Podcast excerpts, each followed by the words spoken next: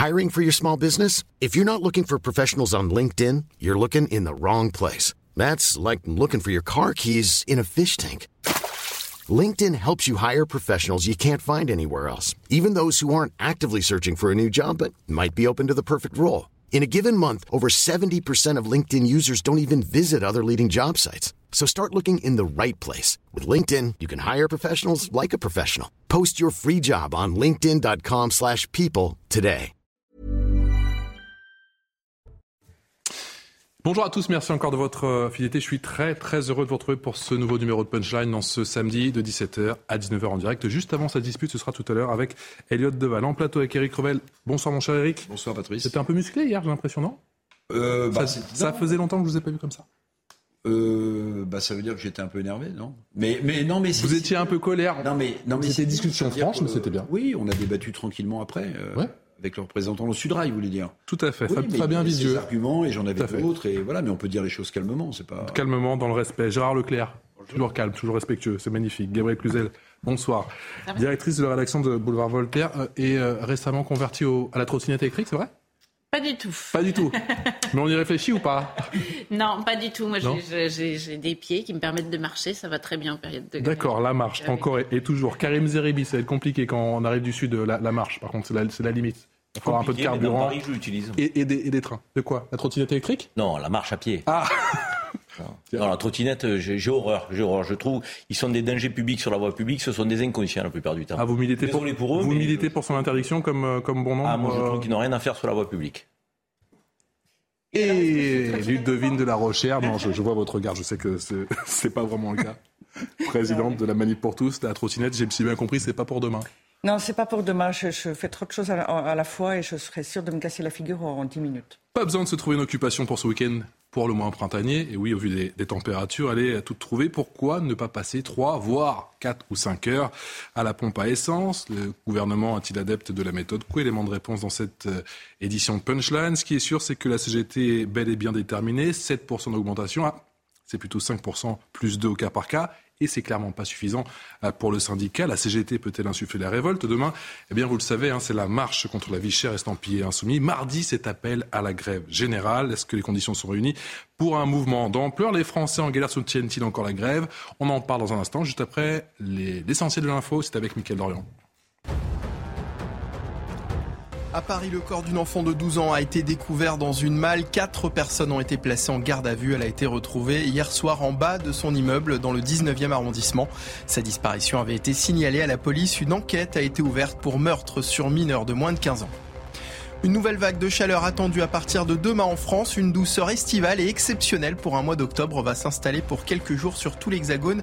Des pics de chaleur proches de 30 degrés sont attendus dans le sud-ouest comme à Agen demain après-midi. 41 personnes sont mortes dans l'explosion d'une mine en Turquie. Le drame s'est déroulé hier soir dans le nord-ouest du pays.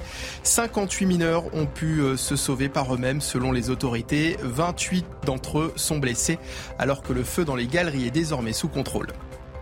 Et puis en rugby féminin, courte défaite de l'équipe de France face à l'Angleterre. Les Bleus se sont inclinés 13 à 7. Le 15 de France a résisté du mieux possible grâce à une défense de fer et décroche malgré sa défaite le point de bonus décisif. L'équipe qui a été portée tout au long du match par sa troisième ligne, Marjorie Mayence.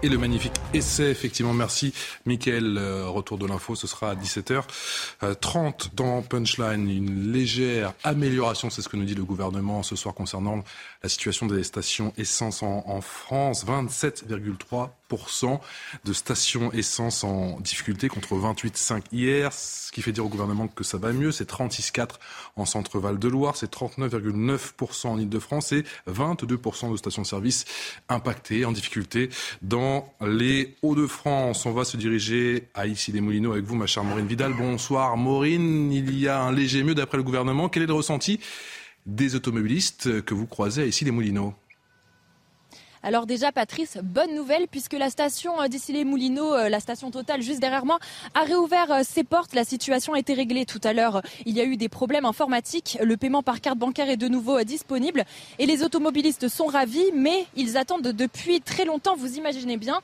Alors justement, je suis avec l'une d'entre elles, Nathalie. Bonjour Nathalie, merci d'être avec nous sur CNews. Alors dites-moi, ça fait combien de temps que vous attendez? Euh, bah, 3 heures, 3 heures et demie là. 3 heures et demie depuis, euh, depuis quelle heure vous êtes là exactement 13h30. Et vous avez eu peur lors du problème euh, informatique qui est survenu tout à l'heure Vous avez hésité à partir ou pas? Ah oui, oui, je suis sortie deux fois de la voiture. J'avais laissé la voiture euh, pour essayer de voir, mais bon, bah, persévérance euh, va payer, mais c'est insupportable. Et euh, vous pensez que la situation euh, en ce moment va se calmer? Vous êtes confiante? Ah, je sais pas, je sais pas. Vous espérez en tout cas Ben oui, mais bon. Les, les, les, les- comment dire, le management des, des compagnies doivent pas laisser arriver à ces, ces extrêmes là. C'est pas, c'est, pas, c'est pas tolérable.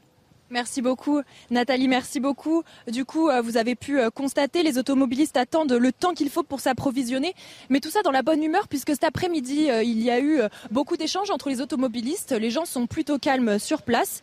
On espère qu'il y aura juste assez de stock hein, pour tout le monde et ce jusqu'à ce soir.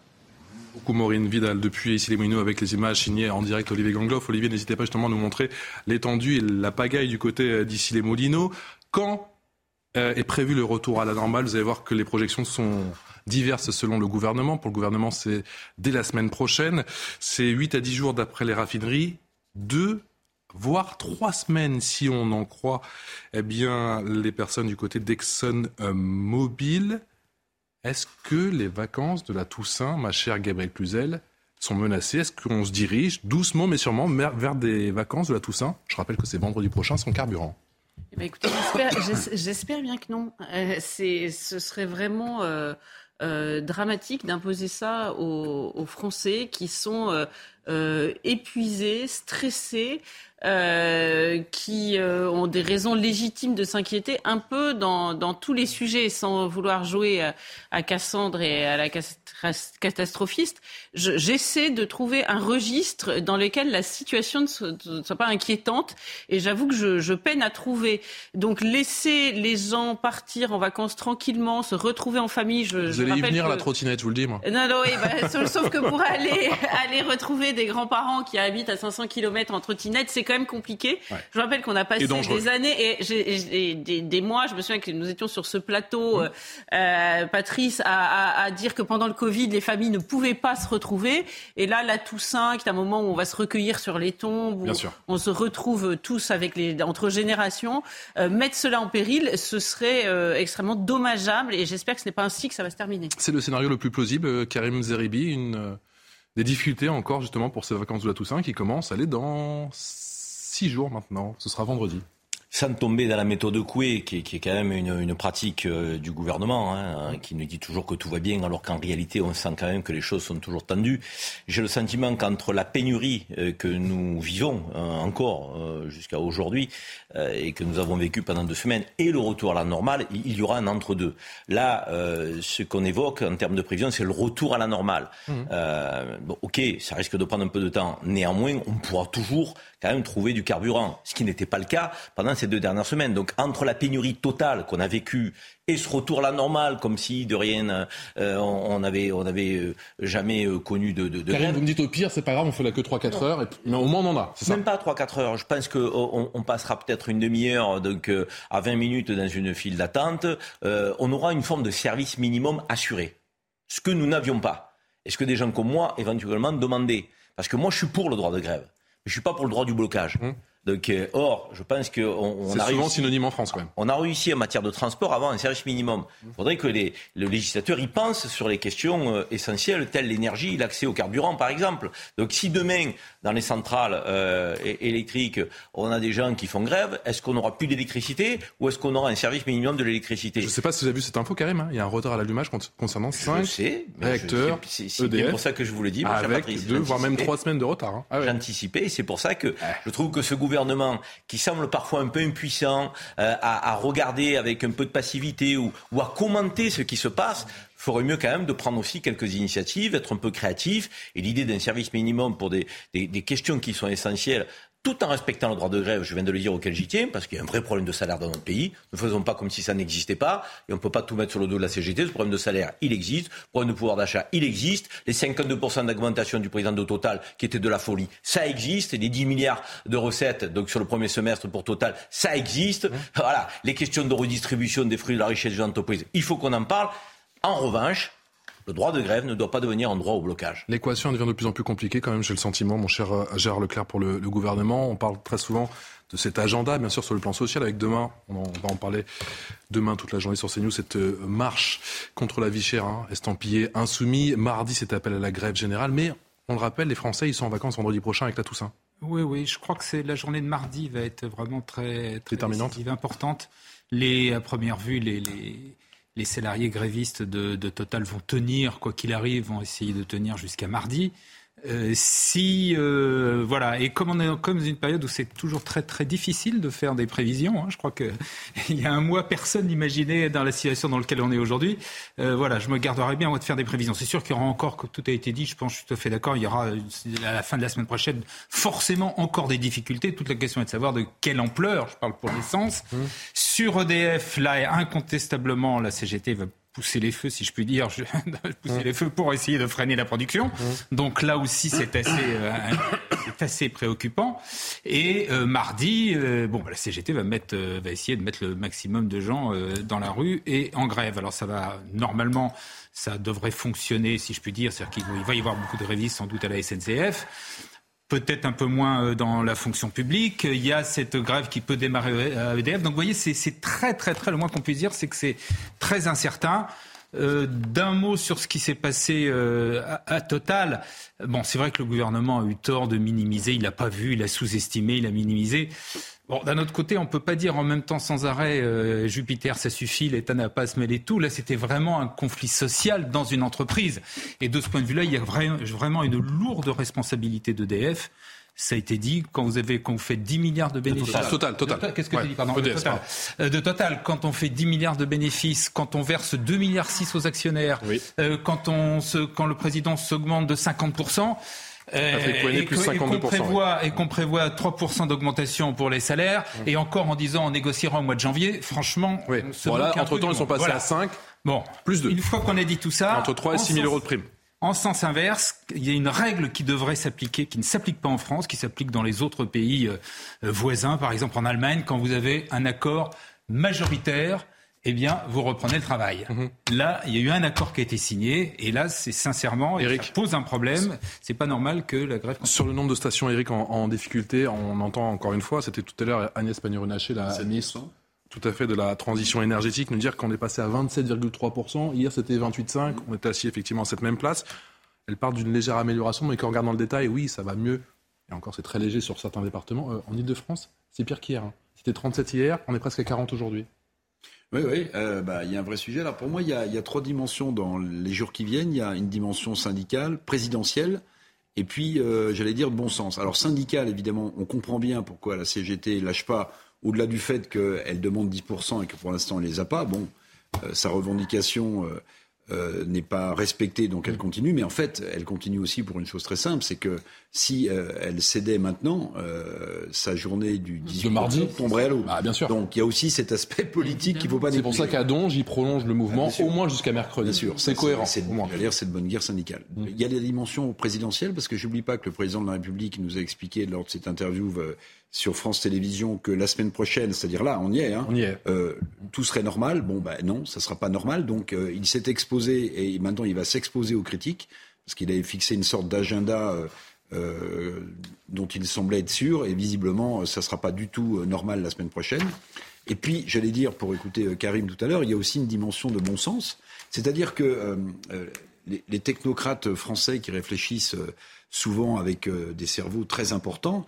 Euh, moi, je leur donnerais un petit conseil pour les vacances de la Toussaint, si les choses ne sont pas normales, c'est d'approvisionner non pas les stations des centres-villes, mais bien celles des autoroutes massivement, celle des autoroutes, parce que euh, les gens vont se déplacer en voiture pour se rendre à 500 km euh, ou plus dans le sud, dans l'ouest.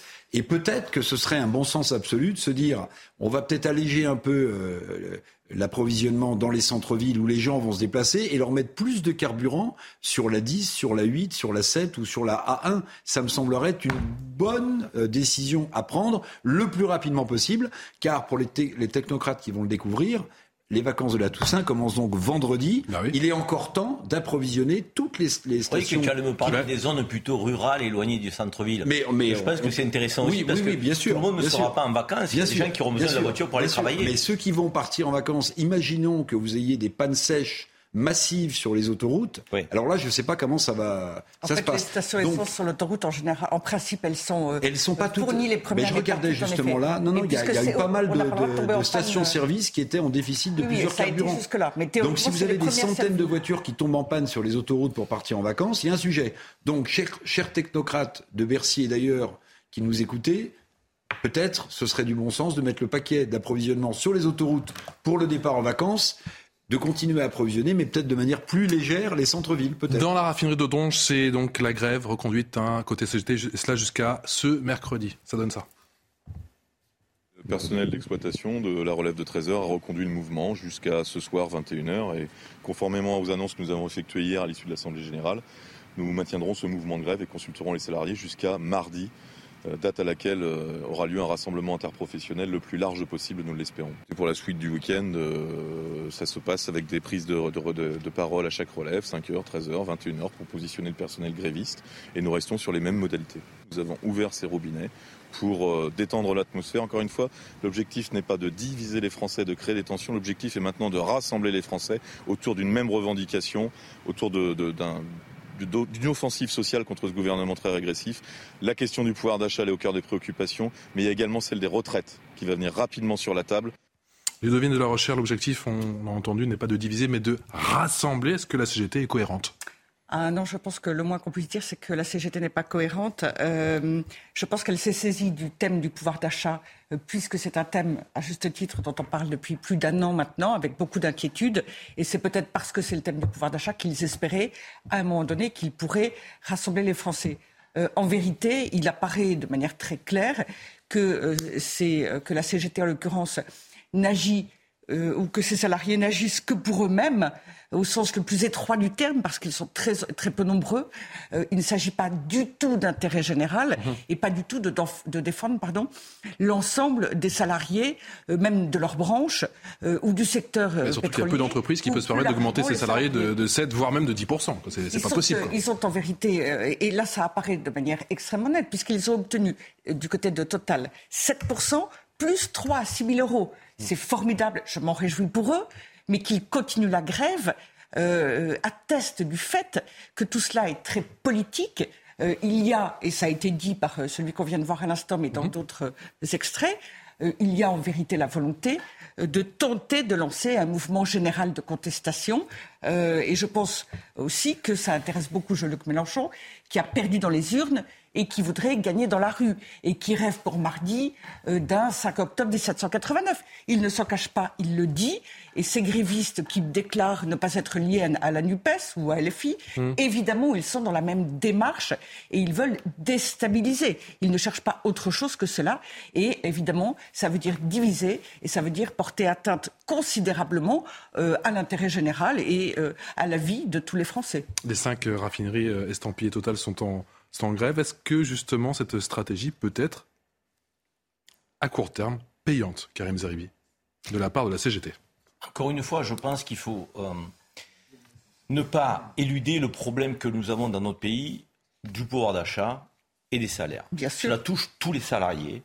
Et nous avons le sentiment aujourd'hui euh, que cette question, qui était quand même la première préoccupation de nos compatriotes au moment de l'élection présidentielle, n'a pas été traitée comme il se devait. Quand une question n'est pas traitée, elle peut être sous-jacente de crises euh, ici et là qui vont émerger et qui peuvent nous surprendre parce que ces crises peuvent ne pas être cadrées euh, et accompagnées euh, par des syndicats. On a vu le mouvement des Gilets jaunes, souvenez-vous, mmh. un mouvement de ras-le-bol d'une certaine frange de Français qui habitaient loin des centres-villes et qui avaient besoin absolument de leur voiture. On peut avoir cette crise-là qui réapparaît et une forme de contagion donc dans le mécontentement. mais la réalité, il faut aussi la dire aux Français. On n'est pas dans une économie administrée. On ne décrète pas une augmentation de salaire dans toutes les entreprises comme ça. D'abord, toutes les entreprises ne sont pas totales. Toutes les entreprises ne font pas 10 milliards de bénéfices bah au cours du premier semestre. Toutes les entreprises ne voient pas leur patron augmenter 52%. Les Français, les Français Karim, ils entendent ces chiffres. Vous dire 5, on en parlait hier avec Eric. les Français le savent très bien. On, ils regardent la société comme on en parlait, à part excuse-moi, on en parlait hier avec Eric. Hum. Le tissu économique le plus important dans, notre pays, c'est le tissu économique des petites et moyennes entreprises. Souvent, on a un dialogue qui est très fluide dans ces entreprises. On a une forme de, collaboration, de partenariat. On est, tout le monde est dans le même bateau. Le, patron, quand il fait des bénéfices, il donne des primes, il augmente, il fait ce qu'il Il aimerait être moins taxé même je veux dire, pour, pour, mieux rémunérer ses, salariés. Ce qu'on n'a pas forcément dans les multinationales. Mais, les petites entreprises, et, les moyens entreprises n'ont pas toujours cette marge de manœuvre pour augmenter les salaires. Donc, moi, je serais plutôt favorable à ce que le gouvernement prenne une initiative qui est une conférence nationale et sociale sur le pouvoir d'achat plus que sur les salaires. Pourquoi? Parce que vous avez un salaire, OK, vous avez aussi des dépenses contraintes quand vous êtes un ménage. Le logement, le transport, les frais d'énergie. Et là, peut-être on peut agir sur les dépenses contraintes. Il y a le salaire, c'est important, mais il faut aussi travailler sur les dépenses contraintes. Et là, moi, ce qui me chagrine, c'est que le gouvernement ne prend aucune initiative aucune initiative. Donc, et on ne peut pas attendre qu'il y ait la crise pour reprocher aux uns ou aux autres de ne pas s'être entendus. Il faut aussi que chacun joue, j'allais dire, son rôle avec sa position. Les syndicats qui soient responsables. Je pense que la CFDT est un syndicat responsable avec lequel on peut discuter. La CGT, pour moi, il ne faut pas non plus les traiter de tous les noms. Je pense qu'il y a des mouvements qui sont tout à fait légitimes. Il y a des patrons qui sont tout à fait ouverts, d'autres qui le sont moins. Peut-être aussi de leur tirer la manche pour qu'ils viennent à la table des négociations. Et puis il y a un gouvernement qui peut effectivement mettre les acteurs autour de la table et, faire une conférence sur le pouvoir d'achat. Pourquoi le gouvernement aujourd'hui est spectateur et pas suffisamment acteur sur cette question essentielle pour les Français? Moi, je m'interroge. Oui, je suis un peu étonné que Karim dise qu'il faut que les Français prennent conscience du fait que toute la France et toutes les sociétés ne sont pas comme Total. Euh, à l'évidence, tout le monde le constate. Euh, Total est un cas particulier lié euh, à son secteur qui fait qu'elle a fait des super profits qui est euh, super profit, qui sont d'ailleurs liés à la crise en Ukraine, contrairement à ce que prétend Emmanuel Macron, euh, et d'une part, et d'autre part, les salariés euh, des raffineries de Total, ExxonMobil, etc., sont en moyenne largement mieux rémunérés que, que les salariés moyens en France. Ils obtiennent, en bloquant le pays, en prenant en otage l'ensemble des Français, ils obtiennent une augmentation très importante et qui correspond, qui est un peu au-delà de l'inflation, euh, et avec des primes importantes, mais il continue. Alors moi, je suis d'accord, il faut mieux partager la richesse. Euh, le patron de Total, après, a doublé son salaire cette année. C'est vrai que c'est invraisemblable, absolument invraisemblable. Et là, je pense que le gouvernement, qui a dit qu'il ne souhaitait pas taxer les super profits, aurait pu dealer avec Total en les appelant à la raison, j'allais dire, un peu de, de, pudeur. quoi. C'est indécent en vérité. Pour autant, cela ne justifie pas ce que la CGT fait avec quelques salariés. Sur une raffinerie, il suffit de 2 à 4 salariés, sur des centaines de salariés, voire euh, 1500 pour certaines, pour tout bloquer. Ils ont un pouvoir incroyable. Mais alors pourquoi le gouvernement n'étend pas les réquisitions? Euh, eh bien, juridiquement, c'est pas évident. Bah, la, justice, la justice, a donné par deux fois raison au gouvernement. Oui. Pourquoi ça s'appuie pas là-dessus Vous remarquerez que la, la, différence, enfin je ne suis pas un immense spécialiste, mais je crois, et en tout cas la question doit se poser, c'est que les, euh, les, dépôts, il suffisait juste, si je peux dire, d'ouvrir les vannes. Dans une raffinerie, les salariés travaillent pour, pour, produire de l'essence. Et donc c'est pas tout à fait la même chose. Et d'ailleurs le tribunal, l'arrêt du tribunal qui, euh, a, qui a été saisi par la CGT, il souligne, quelque part il souligne ça. Donc je suis, je dis pas que c'est impossible, parce que je suis pas un juriste et je connais pas le mais c'est plus compliqué de faire travailler des gens dans une raffinerie que de débloquer, si je puis dire, euh, voilà, C'est pas la même chose. ou pas Oui. oui. Alors d'abord, euh, j'aime bien quand vous parlez sur la musique. La dernière fois où euh, des raffineries avaient été réquisitionnées, certaines, certains syndicats ont gagné en référé contre l'État en 2010. Euh, sur d'autres raffineries, ça n'a pas été le cas. Il y avait eu un point très important euh, qui peut être un point maintenant euh, essentiel. C'était une raffinerie dans les Yvelines parce que Roissy était en train de commencer à manquer de kérosène en 2010. D'ailleurs, certains du transport aérien commencent également à s'alarmer parce que le kérosène, il est raffiné à partir de pétrole brut. Ça, c'est quand même un sujet qu'il faut avoir en tête. Donc, c'est pas parce que la dernière fois la CGT a été déboutée de son référé que sur d'autres réquisitions, elle le serait de la même manière. Ça dépend. Euh, ça dépend euh, de la situation. Mais juste un, un, point important, un point important pour prolonger l'analyse de, de, Karim Zeribi. Euh, 95% des entreprises en France, ce sont des entreprises de moins de 12 salariés. C'est elles qui créent l'emploi en France. C'est pas les grands groupes du CAC 40. Hein, on le dit, et on le redit. Il est là le titre. Et je vous rappelle que euh, ce matin, euh, le secrétaire général de la CPME, euh, Jean-Eudes Duménil, a tiré la sonnette d'alarme. Il estime, c'est son chiffre, que 150 000 150 000 PME pourraient faire faillite en France, non pas à cause de la grève, mais à cause de l'explosion de leurs factures d'électricité. On avait cru que, après la mise en place des prêts garantis d'État pendant la crise Covid, que cette vague de faillite était derrière nous. Eh bien, pas du tout. Le patron de la CPME dit, et ça c'est un autre sujet, mais, mais on a vu qu'il y a des boulangeries qui vont fermer cette Mais qui se lit, parce que si vous avez des PME qui ont du mal à payer leurs factures d'électricité qui explosent, vous imaginez si vous leur colliez une augmentation Exactement. de salaire de 10%. La pause et on se retrouve juste après. À tout de suite. 17h passé de 30 minutes, le rappel des titres avec Mickaël Dorian. Hommage aux victimes du Covid-19, une manifestation a eu lieu cet après-midi à Paris. L'association à l'origine du rassemblement souhaite interpeller Emmanuel Macron. Elle demande une journée de commémoration pour les familles, notamment celles qui n'ont pas pu faire leur deuil lors de la première vague. Éric Zemmour rend hommage à Samuel Paty, organisé par son parti Reconquête. Un, rassemblement avait lieu aujourd'hui à Paris face à la Sorbonne pour saluer la mémoire du professeur d'histoire assassiné le 16 octobre 2020 et victime, selon l'ancien candidat à la présidentielle, d'un francocide évitable. Et puis les militantes écologistes qui s'en sont pris hier au chef-d'œuvre de Van Gogh ont comparu devant la justice londonienne. Le tableau n'ayant pas été endommagé car protégé par une vitre, elles sont accusées de dégradation pour un montant inférieur à 5000 livres sterling, soit environ 5700 euros. Les deux jeunes femmes ont plaidé non coupables. Les vacances de la Toussaint sont-elles menacées, oui ou non, par les pénuries de carburant? C'est encore très compliqué aujourd'hui. Agnès Pannier-Runacher, la ministre, a livré les tout derniers chiffres avec, d'après elle, une légère amélioration. 27,3 stations-service, 27,3% de stations-service en difficulté contre 28,5 hier, 36,4 en centre-val de Loire, 22 dans les Hauts-de-France, 39,9 en Ile-de-France, près de 40%, 4 stations services sur 10 en difficulté dans les Hauts-de-France. Illustration avec Maureen Vidal depuis des Moulineaux. Maureen. Une journée un peu particulière dans cette station totale juste derrière moi d'ici les Moulineaux. Dans la matinée, 32 000 litres d'essence ont été livrés. Il y avait donc tous les carburants disponibles. Et pourtant, dans la journée, une panne est survenue, une panne informatique qui a empêché les automobilistes de pouvoir payer en carte bancaire. Ils ne pouvaient pas non plus payer en espèces étant donné que la station avait atteint son quota en espèces pour le week-end. Alors les automobilistes étaient très énervés hein, sur place, mais la situation s'est arrangée une heure et demie après. Tout ça dans le calme tout de même. Hein. Ils étaient plutôt détendus. Ils attendaient dans leur voiture où ils sympathisaient entre eux. Ils marchaient un petit peu pour se dégourdir les jambes. C'est vrai que quand même certains d'entre eux ont attendu 3 heures à 4 heures avant de pouvoir s'approvisionner en essence. Maureen Vidala, ici les Moulineaux, avec les images d'Olivier Gangloff pour CNews. Gabriel Cluzel, est-ce que l'opinion publique peut, va basculer? Elle était plutôt en soutien des grévistes ces derniers jours. Est-ce que le temps joue contre les syndicalistes. Oui, alors on n'a pas dû voir les mêmes personnes, ni lire les mêmes sondages, du reste, parce que moi, les personnes que je vois autour de moi sont très remontées contre la CGT. Il y a quand même un narratif euh, qui a été véhiculé par la CGT pendant des années, qui continue de nous être imposé et qui, pour moi, est assez euh, insupportable. Moi, je pense déjà que les réquisitions, si elles n'ont pas lieu, c'est parce que le gouvernement a la trouille, a la trouille des images. Aujourd'hui, tout le monde a un téléphone portable et euh, euh, s'il y avait une réquisition un peu ferme, eh bien, euh, ça pourrait faire des dégâts. J'ai déjà lu un article dans Libération où un de ceux qui avaient été réquisitionnés disait mes enfants étaient traumatisés.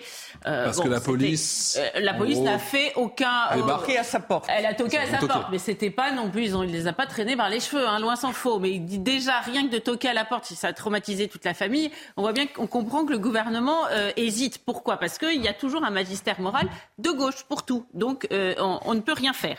Donc, euh, alors, et, moi, je voudrais mettre à bas un peu ce narratif. Alors, ils seraient des opposants à Macron. Ils vont mettre tout par terre, ils vont casser la baraque. Pardon, ils ont appelé à voter Macron. D'ailleurs, Macron les a remerciés. Alors, il y a un moment, il va falloir que Martinez choisisse. Soit je suis copain, je peux pas être le, le présidentiel copain avec Macron et six mois après, je suis son premier opposant. Il, on peut pas être schizophrène comme ça. Ils, disent ensuite, ils défendent tous les salariés. C'est pas vrai. Et Ludovine de la Recherche l'a dit, elle a amplement raison.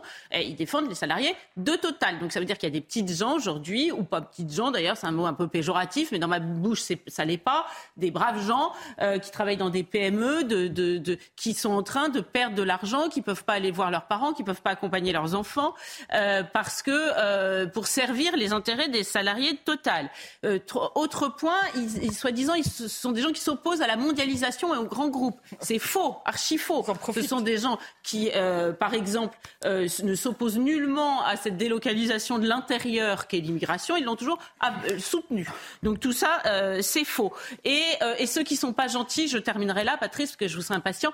ceux qui sont pas, ceux qui sont pas gentils pas avec vous, eux, qui les critiquent, eh bien, ce sont des bourgeois. Alors ça me fait rigoler sur les réseaux sociaux. Je vois des antifas qui doivent habiter boulevard Saint-Germain, là, façon Bernanos, qui doivent juste défendre pour aller descendre l'escalier, pour aller faire de la casse quand il y a des manifs dans, dans Paris intramuros, qui traitent des retraités qui habitent dans la France périphérique de bourgeois parce qu'ils défendent pas la CGT. Donc je crois que tout ce narratif, il faut euh, l'anéantir. Euh, les, les Français vont être solidaires encore longtemps avec euh, les grévistes. Je crois qu'ils sont alors je remarque jusqu'à maintenant, il n'y a pas eu beaucoup de, de, il y a eu de l'énervement, bien évidemment. Vous ne pas les mêmes mais plutôt moins. Non, non, c'est ce que je, ce que tout le monde peut voir à la télévision. D'ailleurs, tout le monde l'a souligné. Non, mais c'est pas assez curieusement. je trouve que les gens sont relativement, bah, sont relativement cool, relativement patients. Je suis étonné, moi, parce que passer trois heures à attendre pour les. Parce que c'est des gens bien élevés. Première chose. La France deuxièmement, bien élevée. Deuxième, si je peux. là sur presque toutes les stations. Non, non, non, je je pense pas. Franchement.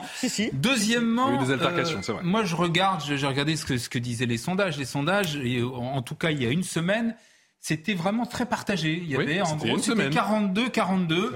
Et aujourd'hui, et, la question du pouvoir d'achat, pour le coup, c'est vrai que c'est une vraie revendication. On, le souligne depuis des, mois, c'est une réalité. Mmh. Il y a un vrai problème de pouvoir d'achat en France. Et donc, même si les gens ne sont pas euh, forcément bienveillants à l'égard de la CGT, il y a quand même euh, ce fait qui existe.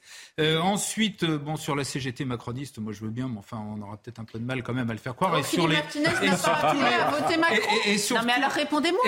Répondez-moi. Mais c'est pas parce qu'on appelle au deuxième tour qu'on est forcément macroniste. Enfin, la CGT ah n'est pas, macroniste. Alors, il va falloir qu'on se mette d'accord sur dire, elle dire à la, à la Voter Macron, c'est ne pas être Elle dire à la CGT qu'elle est macroniste. Enfin, vous leur poserez la question. Non, mais c'est pas moi, vous leur poserez la question. Si vous demanderez à Martinez, c'est macroniste. Posé la question, il a répondu. Et dernière chose, dernière chose, parce que c'est un point que vous avez évoqué, c'est un point précis.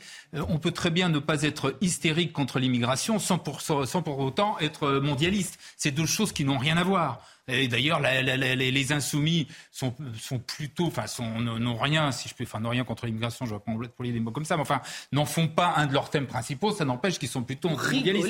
Donc, euh, donc tout ça, c'est de la, c'est de la, c'est un peu de la discussion. Euh, plus 52% d'augmentation de salaire de Patrick Pouyanné. Plus 52% d'augmentation de salaire de Patrick Pouyanné.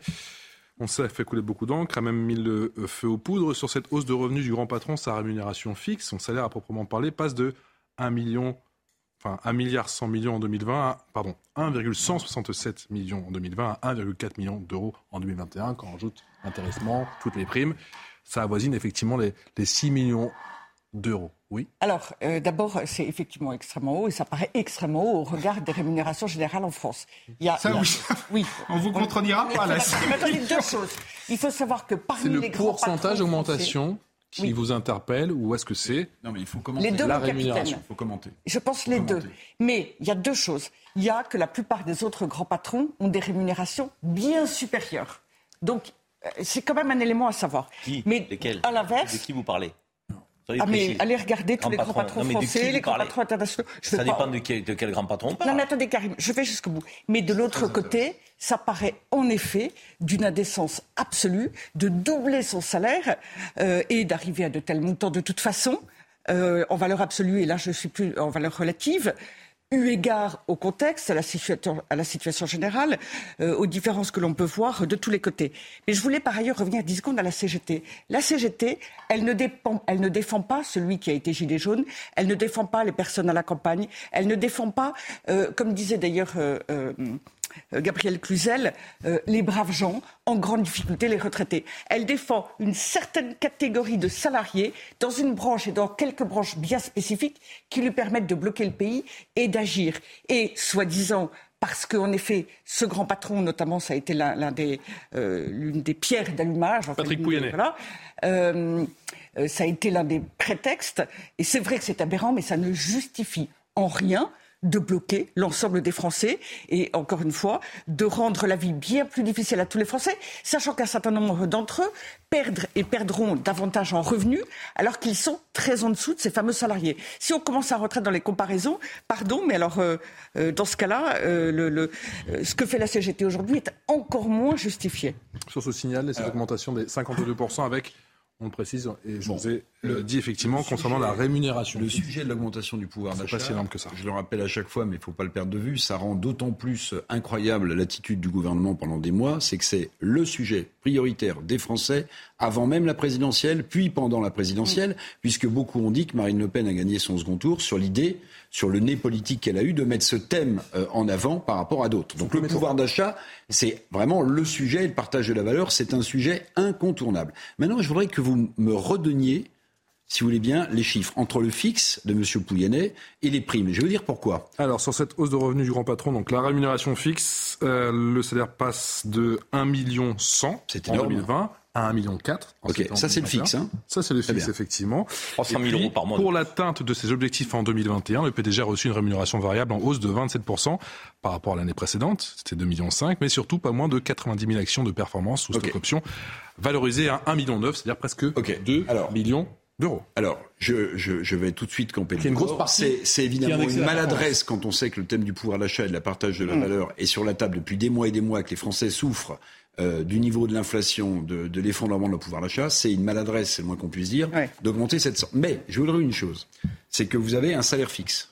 Vous avez des primes et vous avez des actions qui sont données. Bien. Contre tous les salariés Alors, Total, si, hein, on, peut- si- si on fait l'amalgame, évidemment, l'augmentation est, est énorme. Et pourquoi je vous dis ça? Parce que dans le calcul du salaire moyen d'un raffineur aujourd'hui, Mm.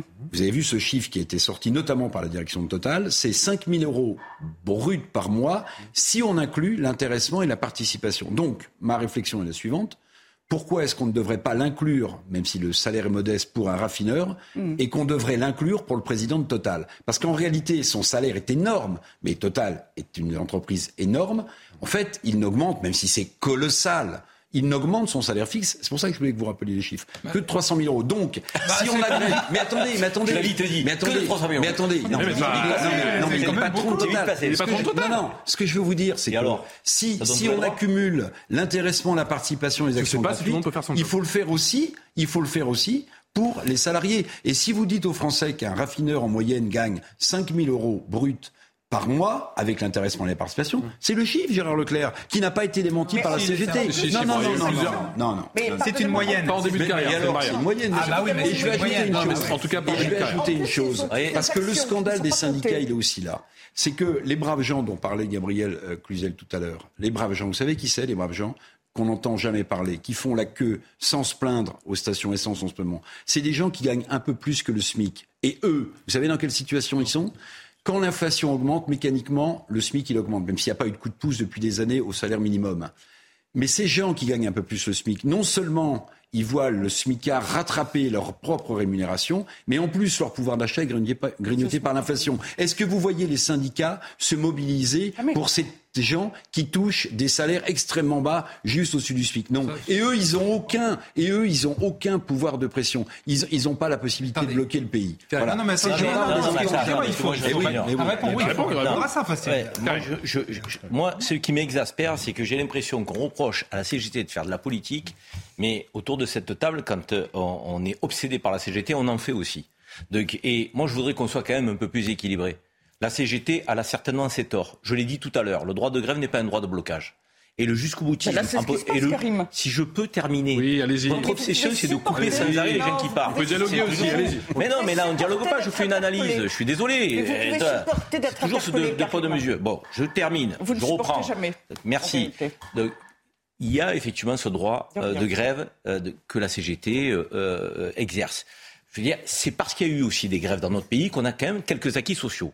Je le rappellerai au passage. Les semaines de congés payés, euh, le SMIG, euh, de- que- des acquis qui, sont, qui concernent tous les salariés. Donc jeter le bébé avec l'eau du bain en disant qui sont jusqu'au Karim, qui sont ils ont ci, dit qui oui. sont là. Je dis simplement, encore une fois, que tout mettre sur la CGT, c'est un non-sens. Si le monsieur de Total ne s'était pas augmenté de 300 000 euros, si il n'y avait pas eu cette absence de redistribution, si il n'avait pas provoqué euh, les négociations trois semaines après le mouvement de grève, trois semaines après, il propose de se mettre autour de la table. Pourquoi il attend si longtemps 2 milliards six avec avec et 2 milliards 6 distribués aux actionnaires. Donc moi je vais vous dire quelque part la posture que vous qualifiez de jusqu'au boutiste de la CGT, elle a été servie par Total et son PDG, ni plus ni moins. Je veux dire alors après moi je suis embêté comme tout le monde par cette pénurie à la pompe. La réalité aujourd'hui, c'est que s'il n'y avait pas eu de blocage, est-ce que la table des négociations aurait été ouverte? C'est toujours la même chose dans notre pays. Bah non. C'est À toujours la même chose dans la direction. Non, elle n'aurait pas été. parce elle l'aurait 15 pas-. Ça n'aurait pas été là en tout cas. Il fallait attendre le mois de janvier. Il fallait attendre. Je voudrais- Janvier, la base Non, de non, parce que Reconnaissez quand même que et Eric s'il vous plaît. Juste un mot, Eric a dit tout à l'heure que, les- syndicats la CGT notamment ne s'intéressaient pas aux petits salaires. Franchement, on n'a pas le droit de dire ça. Bah, Parmi les le grandes revendications Bah, de la. CGT, Mais je vous le dis. Mais je- en Augmentation plus, du je ne cherche pas Mais- du tout à défendre la CGT. Simplement, il faut dire- être, il faut un dire. peu, il faut être un peu pourquoi, honnête. Gérard La CGT, la d'une part est un syndicat, donc elle défend, comme disait André Bergeon autrefois, ses mandants. Ouais. Donc elle se bat Mais d'abord, elle a très peu d'adhérents, elle se bat dans, elle donc se si elle bat dans les si elle- entreprises. Si elle, défend Elle que se ses mandants, elle défend peu de monde. Elle- hein. elle se- Il y a non, très peu de gens non, non, syndiqués en France. hein. Non, ne- Ah, non, Quand vous êtes syndicat, vous, représentez- vous défendez tous les salariés de l'entreprise. Oui. D'ailleurs, ce qui est une grande différence Oui, entre la France attendez. et les pays scandinaves, où quand il y a des, des- c'est uniquement ceux qui sont syndiqués, Syndiqués qui, qui bénéficient. qui bénéficient. Non, en France, c'est pas ça. C'est-à-dire Mhm. quand un syndicat obtient quelque chose, Tout le monde l'obtient. tous les salariés Dans de l'entreprise. Bon. Deuxièmement, Total. sur les donc dans les Total, entreprises, pas ailleurs. donc dans les entreprises, la CGT se bat aussi pour les, les bas salaires et au niveau du SMIC, elle, est- elle a toujours une revendication que l'on juge d'ailleurs souvent euh, totalement irréaliste du SMIC. Alors je ne sais plus ce qu'il propose aujourd'hui. Je crois que c'est euh, enfin euh, 15 c'est combien? Je ne sais plus quel est le La revendication, Je ne pas dire de bêtises. La revendication. Je- comme j'ai plus le chiffre précis, je ne vais pas le donner. Mais enfin, on peut pas dire qu'il s'intéresse pas au, au bas salaire. Alors cela dit, ensuite vous pouvez critiquer la CGT sur beaucoup de choses. Je l'ai dit tout à l'heure. Je trouve qu'il y a notamment des règles dans la négociation. On ne fait pas une grève préventive. Quand on a quand il y a un accord, on arrête la grève. Donc je suis pas d'accord avec eux. Simplement, on peut pas non plus comme ça les, les- dire des choses. On va presque décréter que les c'est problèmes pas- sociaux du bah, pays, Arrêtez. Karim, vous avez vu, la Faut Rochère. arrêter. répondre. Karim, vous avez vu, ils ont pu dialoguer, ils ont pu parler. Oh, euh, bien voilà. sûr. Allons-y. Passons. Euh, Mais non, moi, je dialogue toujours avec Éric Revel, hein. Il y a une vraie question de fond, c'est que Karim ne veut jamais dialoguer. Allez-y. En tout cas, pour ce qui est de la CGT, vous disiez Karim. Allez, vous revenez. Moi, je défends la CGT. Ah bah oui, on est sur le sujet. Moi, je défends pas la CGT. Je défends l'équilibre dans l'analyse. Ah, vous l'avez coupé là. Allez, allons-y. Ah oui, mais je fais exprès. Je fais comme elle. Ah non. Ah, vous, ça vous gêne, c'est moi qui le fais. Karim vient de dire, vous venez de dire que vous défendiez la CGT, c'est ce que vous avez fait longuement. Et vous faisiez justement comme si euh, nous contestions le droit de grève. Personne ici n'a contesté, le droit de grève. Et simplement. Mais vous mettez tous les problèmes sociaux les du pays sur la CGT. faits- Vous concevez quand même qu'il y a un problème au-delà de la CGT dans le pays, sur le plan social Vous acceptez pas- de le dire parlez pas comme si Vous acceptez de le partager Karim, Vous acceptez de le partager. Vous passez Non, les mais bornes. parlons du fond, parlons du fond. Non, non, Karim. C'est c'est fou quand même cette susceptibilité. Je reviens. Non, non, Donc, en fait, il faut Allons-y, s'il vous plaît. Allez. est très particulier Si vous voulez, je et, débat pas, hein. et, et- et tout à fait insupportable. Oui, bien sûr. Donc la CGT euh, a une attitude, en l'occurrence, et la France entière le voit, différente des autres syndicats. Et c'est en cela que nous parlons tout spécifiquement de la CGT, là, maintenant, aujourd'hui, qui effectivement a fait une grève préventive, a trouvé pour motif et pour prétexte, et je pense qu'elle aurait fait de toute façon cette grève préventive, la question du salaire du patron, n'a pas voulu, euh, ne veut pas, malgré le compromis qui a été proposé, l'accepter, et qui poursuit son blocage, et qui a une Et capacité cette de grève préventive a permis Et l'ouverture de négociations. Non, mais- Vous oubliez de le dire. Avec En tout cas, 5 aujourd'hui, plus 2%. Karim, À l'heure qu'il est, la C'est malheureux, CGT est dans une attitude radicalisée et jusqu'au boutiste. Le fait est, vous pouvez toujours le nier, le fait est. Et là, c'est bien la CGT, c'est Mais pas cette les posture a obtenu Et 7%. elle est- Gabriel, Sans vous êtes cette Gabriel. posture, elle n'obtenait pas Allez-y, Gabriel. 7%. Et d'autre part, que je vous, vous et d'autre part, le syndicalisme, ça c'est vrai, c'est plus général. Il se trouve que dans le privé, le syndicalisme, sauf exception, est extrêmement minoritaire. Et il se trouve que là, il y a une difficulté. On voit beaucoup de branches, on voit tous les indépendants, on voit beaucoup, avec tous les métiers du numérique, tous les métiers à distance et tout d'aujourd'hui. Là, personne ne les défend et il n'y a pas de syndicats qui se sont investis. Marie, Gabriel. S'il n'y a pas de syndicat dans l'entreprise, c'est Gabriel. pas de la faute de la CGT. la Allons-y, s'il vous plaît. Gabriel Cluzel, allez-y. Bah c'est dommage qu'il n'y ait pas davantage de Gérard, s'il vous syndicats. je Non, mais remarque que Karine Zeribi et Gérard Leclerc commencent toujours leur propos par je ne défends pas la CGT, mais. Donc au bout d'un moment, ils défendent clairement la CGT. C'est très bien, la CGT parce des que vous êtes dans des caricatures. J'ai l'impression euh, qu'elle euh, qu'elle- qu'elle n'en a pas besoin. De fait, je vais peut-être l'apprendre Leclerc, mais tous les Français ne travaillent pas chez Total. Donc de fait, ce que demande la CGT ne va pas servir à tous les Français. Moi, ce qui me gêne beaucoup avec ce syndicat, euh, qui est très problématique, c'est que euh, il est en perte de vitesse depuis des années. Vous pouvez chercher euh, toute la littérature sur le sujet. Il ne représente plus grand monde, hein, euh, on va le dire très clairement, et néanmoins, parce qu'ils sont en des points de blocage, ils arrivent à faire la pluie et le beau temps. Alors j'entends sur les réseaux sociaux des CGT, des représentants CGT qui disent Ah oui, mais si on arrive à bloquer le pays, ça veut dire qu'on sert à quelque chose qui est absolument ridicule. Dans un hôpital, celui qui tient la porte d'entrée, euh, il n'est pas plus moins utile que le médecin, mais néanmoins, bah, plus personne peut rentrer et sortir. Il, tient un point de blocage. Donc cet argumentaire, évidemment, ne tient pas. Par ailleurs, je voulais revenir sur ce point euh, évoqué par Monsieur Leclerc, qui, je pense, euh, doit vivre sur une capsule sur la Lune depuis à peu près 60 ans. C'est intéressant, c'est gentil d'être revenu ce soir avec nous. Comment peut-on dire que la. CGT... Non, mais comment peut-on dire que la Petite ambiance, cap- CGT... une petite ambiance de station-service non, sur ce c'est pas plateau. parce que la CGT, n'est pas immigrationniste, mais là aussi, tapez deux mots-clés CGT, migrants, immigration sur votre téléphone, ça prend deux secondes. Vous allez voir qu'elle a toujours prôné, servi, Bon. aidé en cela le patronat, puisque le patronat, lui, veut faire venir des immigrés pour euh, baisser les salaires, et la CGT aussi. Donc ils sont main dans la main, c'est comme Martinez avec Macron, ils sont main dans la main. Voilà. Eric. Bon. Alors, oh, la CGT, elle était, on a appris déjà qu'elle était Eh oui, non, non, macroniste, et maintenant, maintenant, qu'elle est avec le patronat, je veux bien, je veux bien. Ah, La CGT, la est un suppôt du patronat et macroniste. Bon, oui, bien. oui, ils sont main Bah dans oui, la main. oui, bah oui, exactement, sur ce point-là. L'aboutissement de la négociation chez Total va avoir un impact sur l'ensemble du, du tissu économique français. Vraiment? Ah, je pense. Je pense. Et qui peut se permettre d'augmenter les alors, salaires attendez, attendez. d'au moins Alors, 5%, parce non, que c'est mais, 5 à la mais, base. mais pas, mais pas les PME dont je parlais tout à l'heure et, et les TPE. Ça, c'est sûr. Mais sans doute, sans doute dans les grands groupes euh, d'État. Euh, vous avez vu que la SNCF va sans doute se mettre euh, dans le mouvement du, du 18. Oui, mardi. Voilà, mardi. Mais c'est vous avez facile vu, aussi de bloquer vous avez vu que euh, dans le secteur du nucléaire, euh, EDF a annoncé, vous ne l'avez pas donné le chiffre, mais on peut le donner, qu'il y avait cinq réacteurs qui devaient être remis en, en marche et qu'ils ne le seront pas, à cause notamment de mouvements de grève perlés depuis plusieurs jours, plusieurs semaines, sans parler évidemment euh, du fait qu'Emmanuel Macron n'a pas cru au nucléaire au début de son quinquennat et qu'on a pris un retard fou. Il y a donc euh, 26 réacteurs sur 56. Donc la crise derrière qu'on va se payer, chers amis, après celle de, de l'essence et du gasoil, ce sera sans doute une crise de l'électricité. De l'électricité. Donc vous voyez qu'on n'est pas sorti. Donc là aussi, on verra si euh, la puissance publique augmente les salaires euh, des fonctionnaires ou de ceux qui ont des statuts proches. Il y a aussi l'éducation nationale hein, qui est en grève. Mardi, oui, aussi. Voilà, voilà. Donc euh, tous les services publics risquent de rejoindre ce mouvement de grève. S'ils obtiennent des, des augmentations de salaire, tant mieux pour eux. Mais derrière, euh, les salariés du secteur privé, et notamment de mes petites PME, TPE, eux, ce sera nada. Ils auront rien, très peu de choses. Et eux, justement, ils pourront pas se mettre en grève. Eux, ils pourront pas se mettre en grève parce que dans une entreprise, vous avez 10 salariés. S'il y en a 3 qui se mettent Mais en grève, question- c'est, c'est, c'est la clé sous le paillasson. la question majeure qui est posée, c'est quand une entreprise fait des bénéfices, et des bénéfices colossaux, qu'est-ce qu'elle en fait? C'est ça la vraie question. Et Nicolas Sarkozy, en Quelle son temps, souvenez-vous, il avait évoqué la politique des trois tiers. Un tiers pour Oui, oui. l'investissement de la boîte, un tiers pour l'augmentation des salaires, un tiers pour les actionnaires. Une forme d'équilibre qui mettait tout le monde Je d'accord. crois qu'à total, Pourquoi entre le plus petit salaire et le salaire du patron, on est dans un rapport de 1 à 400. Merci. Si vous terminez comme ça, vous allez quand même peut-être donner un petit peu des billes à la CGT. Mais vous savez, dans 95% des entreprises françaises, les patrons de PME, le salaire, l'écart, l'écart, l'écart, il n'est même pas de 1 parce que vous avez plein de patrons de TPE qui ne se payent même pas à la fin du mois.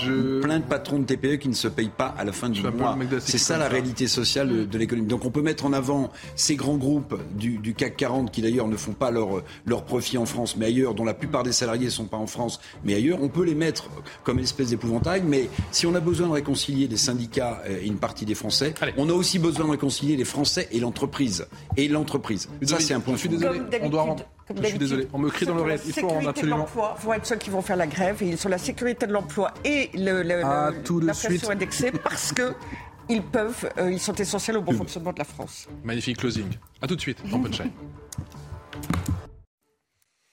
Bientôt 18h sur CNews. Merci encore de votre fidélité. La suite de Punchline, vous le savez, en ensemble jusqu'à 19h pour faire le point sur l'actualité ô combien riche de ce samedi soir, juste avant cette dispute. Avec Elliot Deval, ce sera bien évidemment tout à l'heure. Pas besoin de se trouver une occupation pour ce week-end pour le moins à Printanier. Elle est toute trouvée. Pourquoi ne pas passer 3, voire 4, même parfois 5 heures du côté des pompes à essence? Le gouvernement est-il adepte de la méthode? Coué Élément de réponse dans cette édition. Ce qui est sûr, c'est que la CGT bel et bien déterminé. 7% d'augmentation. C'est pas suffisant, clairement, pour le syndicat. La CGT peut-elle insuffler la révolte? Demain, vous le savez, c'est la marche contre la vie chère estampillée insoumis. Mardi, cet appel à la grève générale. Est-ce que les conditions sont réunies pour un mouvement d'ampleur? Les Français soutiennent-ils encore? Les grévistes On répond à toutes ces questions juste après le journal. C'est avec Mickaël Dorian. Ce matin, 27,3% des stations-service du pays étaient en rupture partielle ou totale de carburant. C'est le dernier bilan communiqué par le ministère de la Transition énergétique.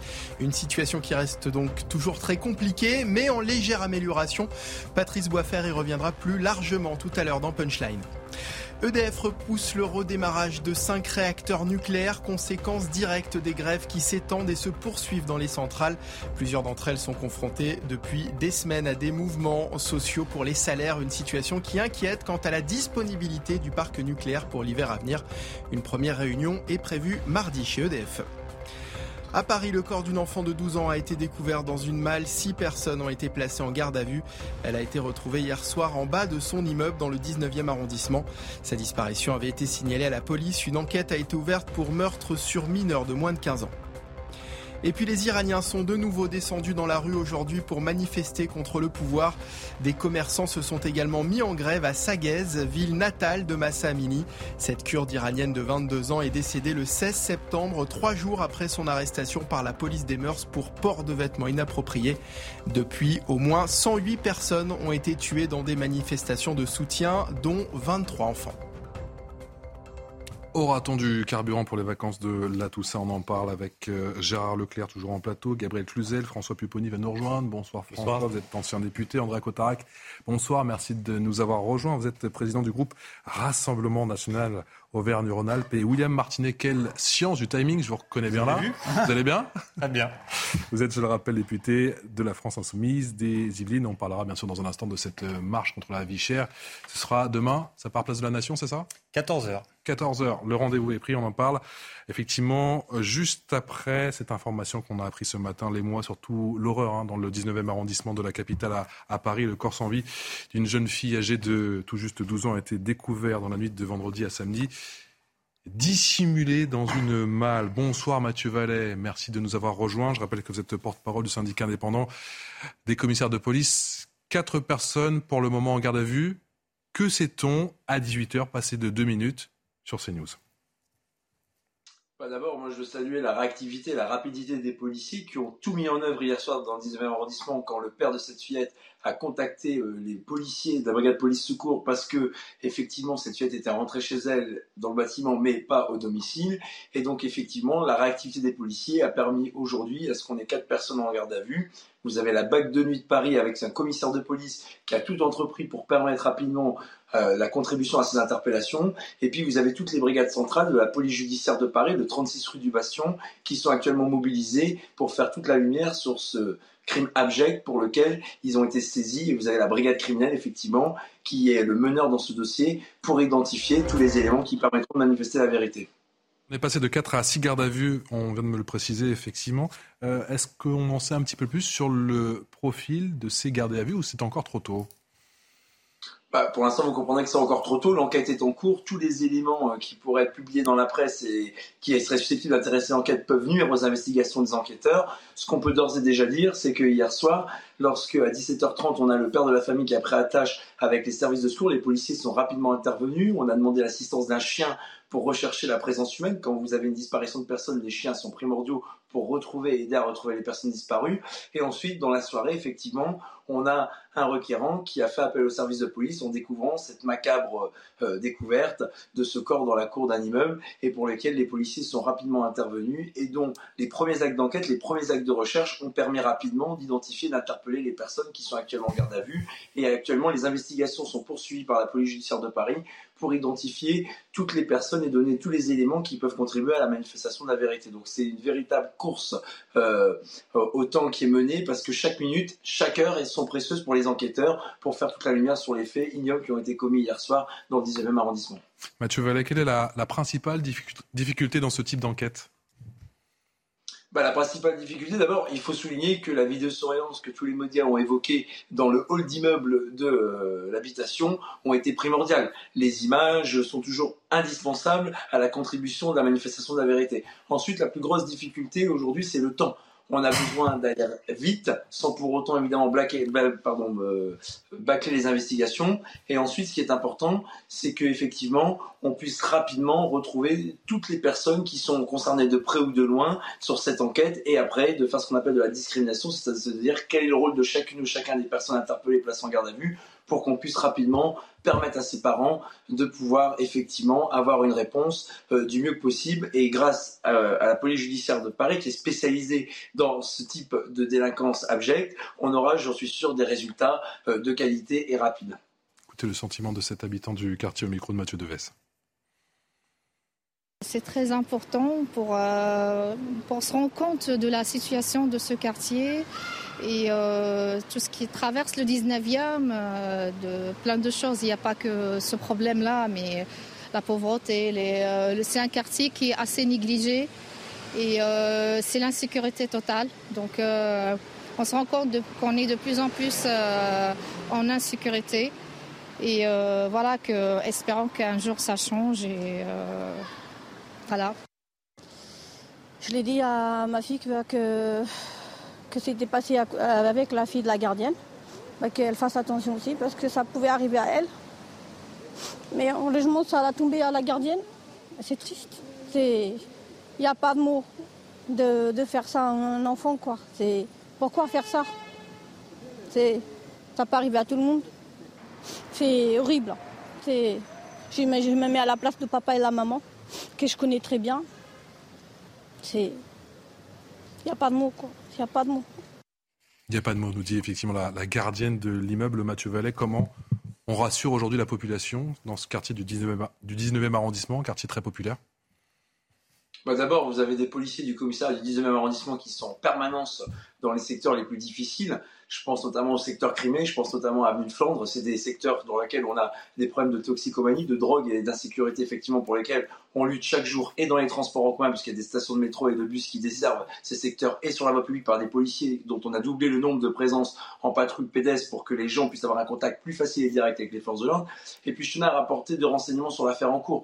D'abord, vous savez, la réactivité des policiers dont je vous parlais tout à l'heure, qui ont permis rapidement de donner des éléments primordiaux à la police judiciaire contribuer finalement aux interpellés qui sont actuellement placés en garde à vue, sont le fait des policiers du quotidien, des policiers de la BAC de nuit, des policiers du commissariat du 19e arrondissement qui sont actuellement très choqués parce qu'ils ont vu des scènes d'horreur, ils ont vu cette scène abjecte d'une fillette de 12 ans dans une malle égorgée avec tout ce qu'on peut imaginer derrière. Et je veux saluer aussi le travail de la police technique et scientifique qui appuie, ces fameux experts qu'on connaît vulgairement sous cette appellation-là, qui appuient nos enquêteurs, tout ce qui est la recherche de tâches, traces, indices, tous les éléments scientifiques qui permettront d'identifier ou de manifester la vérité, aujourd'hui primordial et c'est ce qui aujourd'hui facilite les enquêtes. Donc on a des policiers primo-intervenants qui ont été rapides, réactifs, dont les informations ont permis rapidement de pouvoir faire avancer l'enquête. Ensuite, vous avez les enquêteurs d'un service d'élite judiciaire d'investigation, le 36 rue du Bastion, la brigade criminelle qui mène les investigations.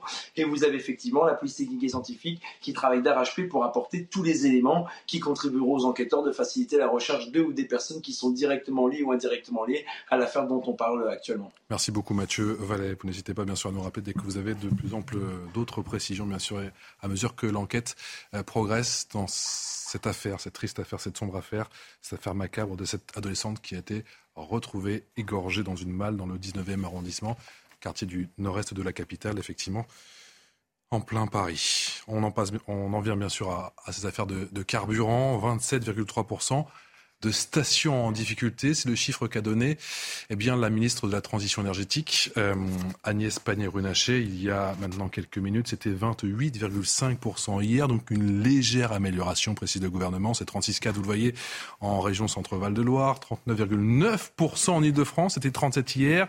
Et là, donc, c'est encore un petit peu plus compliqué. Augustin Donadieu, vous êtes justement en région euh, parisienne. Quelle est l'humeur des automobilistes? Est-ce qu'ils prennent encore une fois leur mal en patience?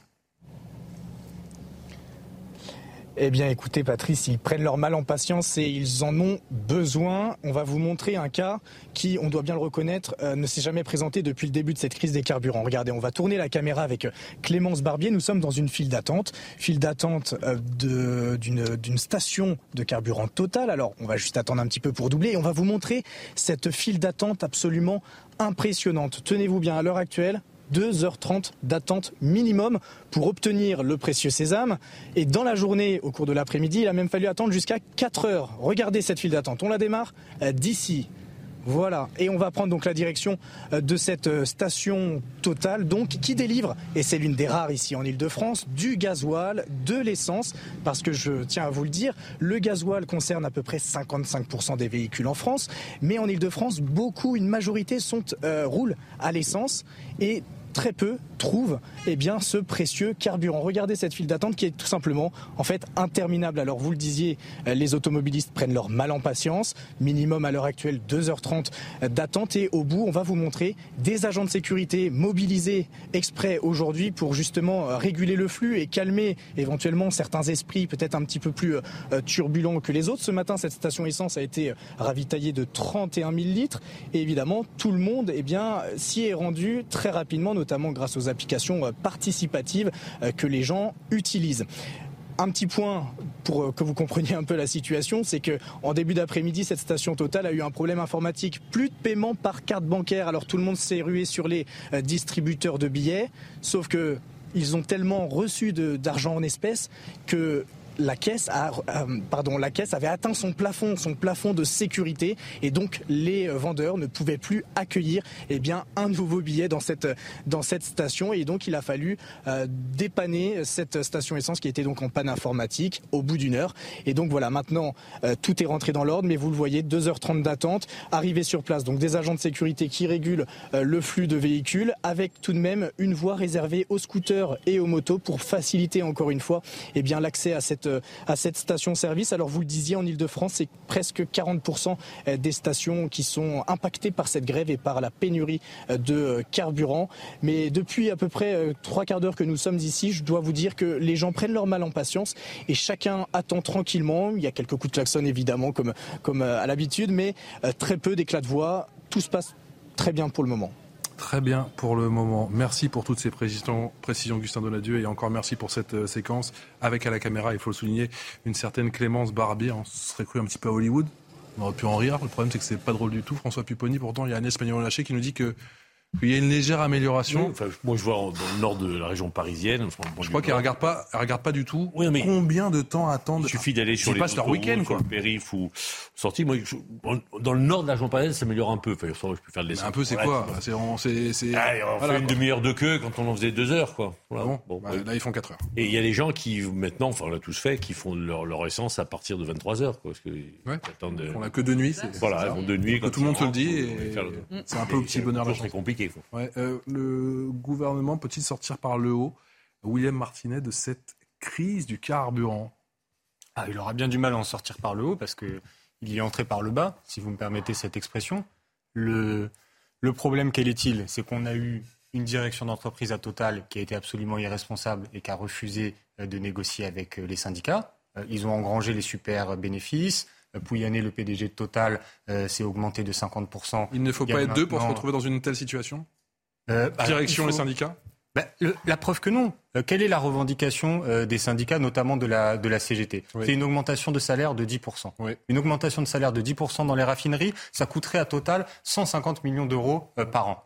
Total, qui, là j'étais en train de le dire, a encaissé 10 milliards d'euros de super profits, a au début de l'année en urgence versé 2 milliards d'euros de dividendes à ses actionnaires. millions d'euros, ils, voyez, ont, ils ont, vous, vous voyez faites le calcul sur combien de salariés du coup Voyez là, euh, ceux, ceux, des raffineries, tout simplement. Donc les 14 000 des raffineries les, les, les, revendications de la CGT euh, à Total pour augmenter les salaires dans les raffineries, ça représente cette somme-là. Donc vous voyez la disproportion. On parle en milliards quand il s'agit des euh, dividendes des actionnaires, on parle en millions quand il s'agit des augmentations. C'est-à-dire que vous partez du principe que Total va, va toujours faire des super profits euh, non, bah, je pense que quand Ah, on est en milliards et en millions, on est à fois 1000. hein. C'est ça la différence, la différence d'échelle. Donc, il y a largement de la marge. Moi, c'est ça le message que, que je veux envoyer. C'est de dire que sur, sur ce coup-là, les actionnaires de Total, sa direction, ils ont été pingres, ils ont été grippe-sous, ils n'ont pas voulu euh, entamer ces négociations euh, et accepter ces augmentations salariales. Et c'est une des raisons qui fait qu'on est dans cette situation de, de blocage. Mais et du coup, je réponds à votre question sur la responsabilité du gouvernement. Quand on a une direction d'entreprise qui n'est pas responsable, on devrait avoir euh, des pouvoirs publics qui interviennent. Et d'entendre parler aujourd'hui de réquisition pour euh, les salariés de Total, ben moi j'aurais préféré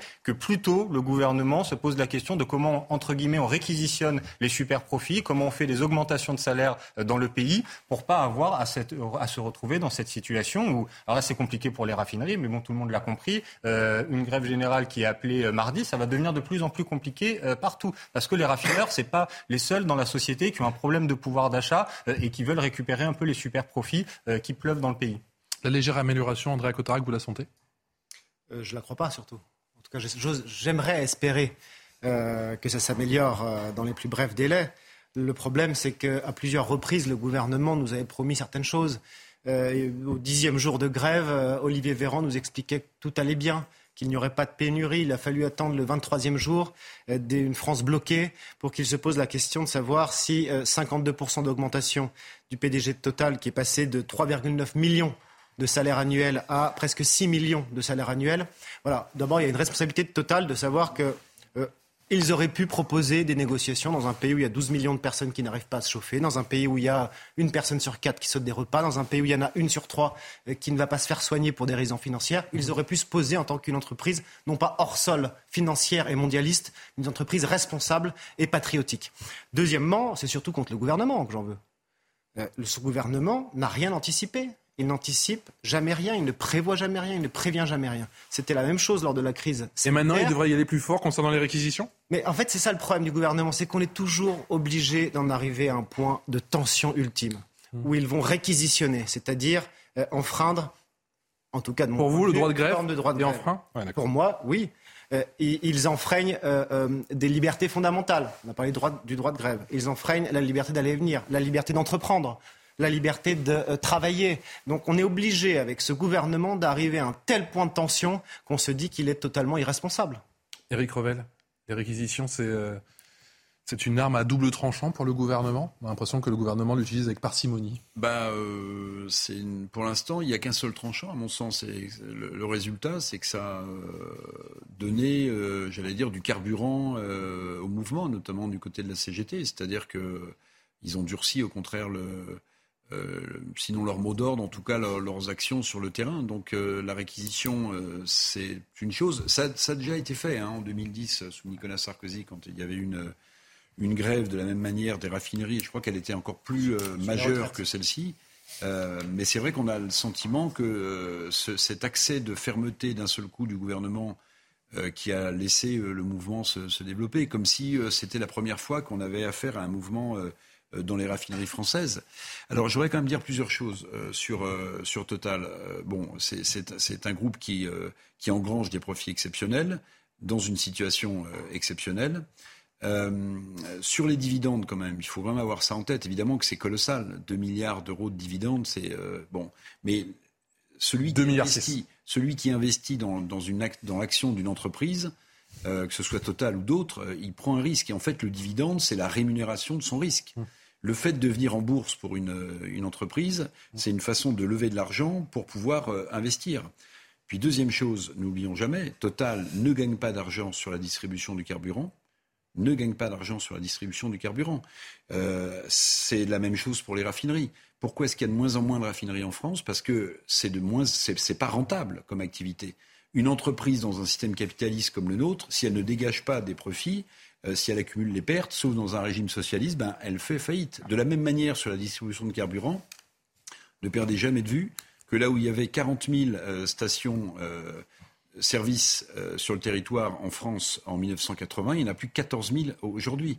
En fait, on est devant une situation assez complexe. Un groupe pétrolier, il gagne énormément d'argent sur l'exploration et sur la production de pétrole. D'ailleurs, vous noterez que ce ne sont pas les salariés des plateformes offshore en mer qui pompent du pétrole qui sont en grève.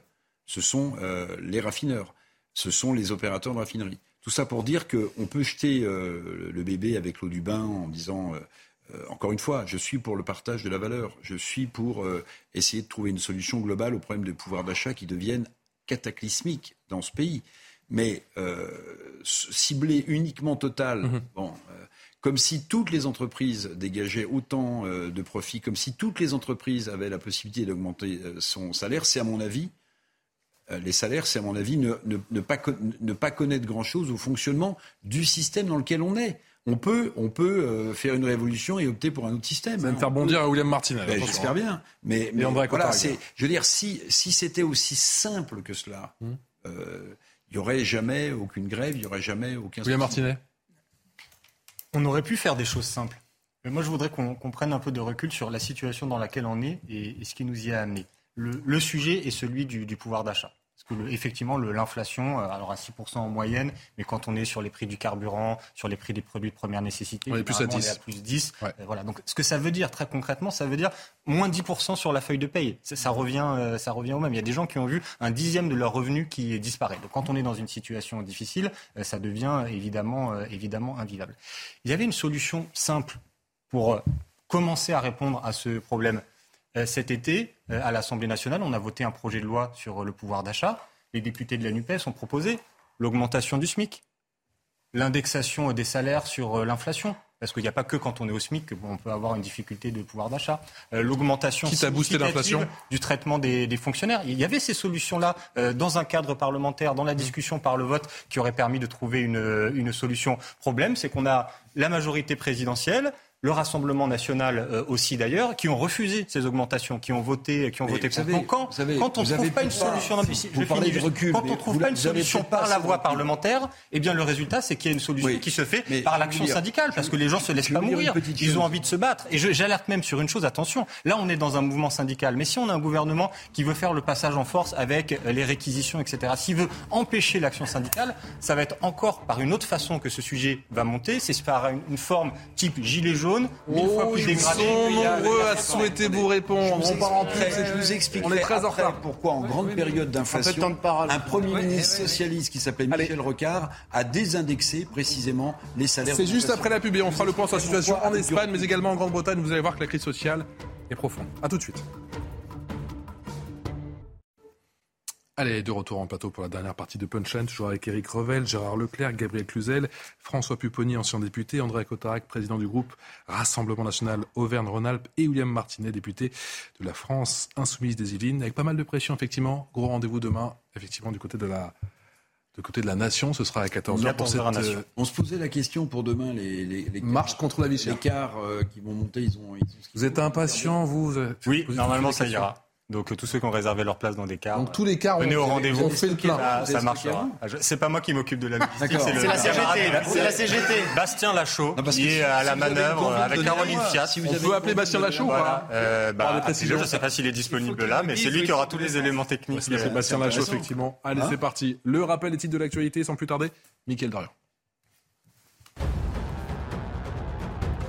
Les militantes écologistes qui s'en sont pris hier au chef-d'œuvre de Van Gogh ont comparu devant la justice londonienne, le tableau n'ayant pas été endommagé car protégé par une vitre. Elles sont accusées de dégradation pour un montant inférieur à 5000 livres sterling, soit environ 5700 euros. Les deux jeunes femmes ont plaidé non coupables. Un homme a été retrouvé mort en Crète suite à d'importantes inondations. Âgé d'une cinquantaine d'années, il s'est retrouvé piégé dans sa voiture lorsque les pluies torrentielles ont commencé à s'abattre sur l'île du sud de la Grèce. Selon les pompiers, deux autres personnes sont toujours portées disparues. Les sous-préfets de la région a de son côté demandé aux habitants de limiter leurs déplacements. Et puis en rugby féminin, courte défaite euh, de l'équipe de France face à l'Angleterre. Les Bleus se sont inclinés 13 à 7. Le 15 de France a résisté du mieux possible grâce à une défense de fer et décroche malgré sa défaite le point du bonus défensif. L'équipe qui a été portée tout au long du match par sa troisième ligne, Marjorie Mayens. Est-ce que cette crise des carburants peut ou va même gâcher les vacances de la Toussaint? Je rappelle que la Toussaint, eh bien, c'est déjà vendredi prochain. Le retour à la normale c'est pour la semaine prochaine, c'est-à-dire là, en fait, nous disait le gouvernement, dans 8 à 10 jours d'après les raffineries, on va le voir effectivement sur ce tableau, dans 2 à 3 semaines d'après les, projections du côté de ExxonMobil, là, William Martinet, vous avez cette marche, on le disait demain, avec les cars qui ont fait le plein, ça c'est l'info mhm. effectivement, cette marche contre la vie chère, il faut gâcher la Toussaint, il faut bloquer la France, il faut en passer par là pour vous faire entendre. Euh, alors la marche de demain, c'est une marche à l'appel de la NUPES, euh, de certains syndicats, d'un certain nombre euh, d'associations. Et on va dire que le message principal de cette marche, c'est de, proposer au peuple, sur les questions de coût de la vie, mais aussi d'inaction climatique de la part du gouvernement, d'essayer de, reprendre la main, de reprendre la parole. Et c'est important de parler de reprendre la main parce que tout ce qui se passe en ce moment, notamment euh, à l'Assemblée nationale, c'est une volonté du gouvernement euh, de passage en force, de ne pas écouter les parlementaires euh, qui ont été, élus.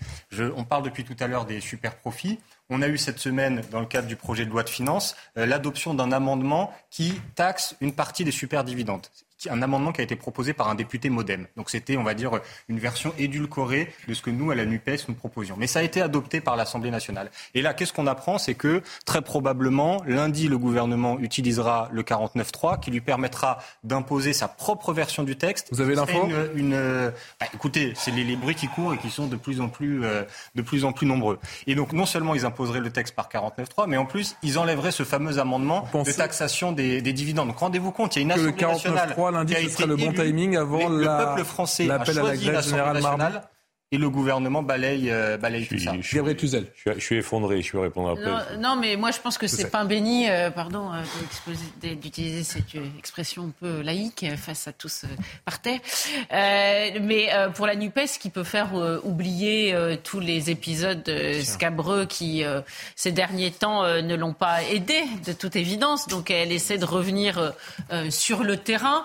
moi ce que je vois c'est que et, c'est que la CGT c'est pas quand elle elle bloque euh, des, des, des, raffineries, c'est pas le patron de Total qui est empêché pour aller faire le plein. Euh, c'est euh, et j'ai un exemple précis en tête. Euh, une petite dame de 70 ans qui essaie d'aller voir sa mère de 95 euh, et qui n'arrive plus à remplir sa toute petite euh, voiture avec l'essence hebdomadaire et qui a bien du mal à attendre la queue. Alors moi, les explications, ah ben les gens bougent pas, ça doit vouloir dire qu'ils sont pas mécontents. J'y crois pas parce que qui est embêté dans, et, je, reste poli dans cette crise, c'est la France bien élevée, c'est la France silencieuse, c'est la France tranquille qui rame et on voit pas bien en quoi elle est responsable responsable de la de, euh, de euh, des raffineries euh, de, de, Total. Et la CGT lui refait le coup de germinal à, à, chaque fois, alors que cette petite oligarchie qui tient syndicale là, qui tient le pays, est bien plus favorisée que d'autres. Je sens que vous insistez. Ah, j'avoue que, que, gâcher les vacances de la Toussaint dans une période de dépression chronique, ce serait vraiment lamentable. Je vais vous insister. Eh ben, on va les écouter effectivement avec Fabien Privé-Saint-Lanne, secrétaire CGT Total Énergie à la raffinerie de Donge. Écoutez. Le personnel d'exploitation de la relève de Trésor a reconduit le mouvement jusqu'à ce soir 21h et conformément aux annonces que nous avons effectuées hier à l'issue de l'Assemblée générale, nous maintiendrons ce mouvement de grève et consulterons les salariés jusqu'à mardi euh, date à laquelle euh, aura lieu un rassemblement interprofessionnel le plus large possible, nous l'espérons. Pour la suite du week-end, euh, ça se passe avec des prises de, de, de, parole à chaque relève, 5h, 13h, 21h, pour positionner le personnel gréviste, et nous restons sur les mêmes modalités. Nous avons ouvert ces robinets pour détendre l'atmosphère. Encore une fois, l'objectif n'est pas de diviser les Français, de créer des tensions. L'objectif est maintenant de rassembler les Français autour d'une même revendication, autour d'un d'une offensive sociale contre ce gouvernement très régressif. La question du pouvoir d'achat est au cœur des préoccupations, mais il y a également celle des retraites qui va venir rapidement sur la table. C'est le bon timing pour dégainer le 49-3 Je vous ai senti totalement oui, moi, je suis désabusé Oui, par les propos de William effondré. On est dans un pays qui s'appelle la France, qui a une constitution, et un gouvernement a droit, avec le 49.3, lorsqu'il y a un texte qui est bloqué à l'Assemblée, de le débloquer, de dire voilà, je dépose.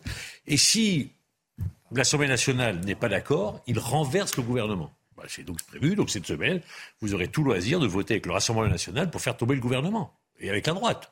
C'est la Constitution qui vous le permet.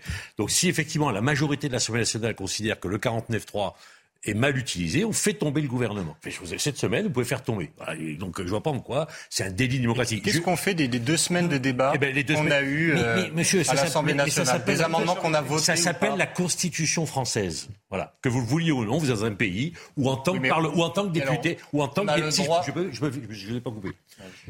En tant que député, vous devez appliquer la Constitution française. Voilà. Et le gouvernement, il passe pas en force. Il applique les textes, le texte suprême en disant voilà, je peux dans ces cas-là dire voilà. Et si je me permets, un gouvernement qui a été désigné après deux votes du peuple français, une présidentielle, une législative, il a le droit de dire je considère que les débats m'amènent dans une situation budgétaire que je ne souhaite pas, avec euh, un risque en plus en termes de timing, et donc j'utilise les textes. Je ne peux pas retenir plus longtemps André Cotarac.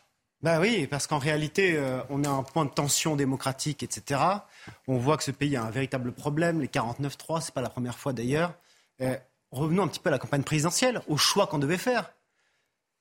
Marine Ah, Le Pen 49 voulait instaurer le la 49.3, c'est pas inédit non plus, euh, Le référendum ouais, d'initiative citoyenne avait proposé des référendums sur l'environnement, sur le prix notamment euh, des carburants, sur l'immigration, c'est-à-dire redonner du pouvoir au peuple. Eh bien, la NUPES, tous ceux qui vont aller marcher pour reprendre je ne sais quoi, a appelé à voter pour Emmanuel Macron. La CGT que j'entends tout à l'heure sur les retraites, etc. La retraite à 65 ans proposée par Macron, euh, rédigée par McKinsey, gérée par BlackRock, c'était le seul point de programme d'Emmanuel Macron. La CGT a appelé ouvertement à voter pour, Pour Emmanuel Emmanuel, Macron, Macron. on s'en souvient. Donc à un moment donné, il faut arrêter la marche là pour les salaires. Je veux dire, la France insoumise, elle avait le choix quand même. Euh, euh, augmenter les salaires des soignants. C'était le programme de Marine Le Pen. Ils ont voté pour Emmanuel Macron. Le référendum d'initiative citoyenne. Ils avaient le choix de voter pour Marine Le Pen. Ils ont voté euh, pour euh, Monsieur Macron. Les, euh, euh, les euh, référendums divers et variés pour redonner du pouvoir au peuple. Ils avaient le choix de voter pour Marine Le Pen. Ils ont voté pour Macron. Même sur Julien Assange. euh, euh, Marine Le Pen voulait lui donner justement euh, l'accueil et l'acquisition de, de statut de réfugié. Ils ont voté pour Emmanuel Macron. La seule chose qui a fait la NUPES, nous parle aujourd'hui de super profit, etc., c'est d'avoir ressuscité le Parti socialiste qui avait donné 20 milliards d'euros de cadeaux fiscaux aux plus riches et qui aujourd'hui va manifester contre les grands patrons. arrêter l'hypocrisie. s'effondre face à la réalité des débats parlementaires. Puisque dans une campagne présidentielle, on peut essayer de tourner autour du pot, on peut essayer d'embrouiller les gens. choix, monsieur. Mais quand on est à l'Assemblée nationale et quand il y a un amendement qui est déposé par la NUPES et qui dit augmentons le SMIC à 1500 euros, mais- puisque le- les femmes et les hommes qui sont euh, aides-soignantes, agents de sécurité, euh, travailleurs sociaux, etc., euh, qui vivent avec le niveau du SMIC, c'est insoutenable pour eux. Quand on propose cet amendement et qu'il y a un vote, les députés du Rassemblement Mais, national, monsieur, ils vous votent pas contre l'augmentation, Vous n'avez pas- Je- pas je compris une rebondis, chose, alors je monsieur. rebondis sur la question du 49.3. Mais la petite C'est un, débat- et c'est la un débat, multinationale, c'est c'est pas un pareil, débat monsieur. passionnant. Euh, c'est un outil euh, constitutionnel. Personne ne dit le contrôle. Le contraire.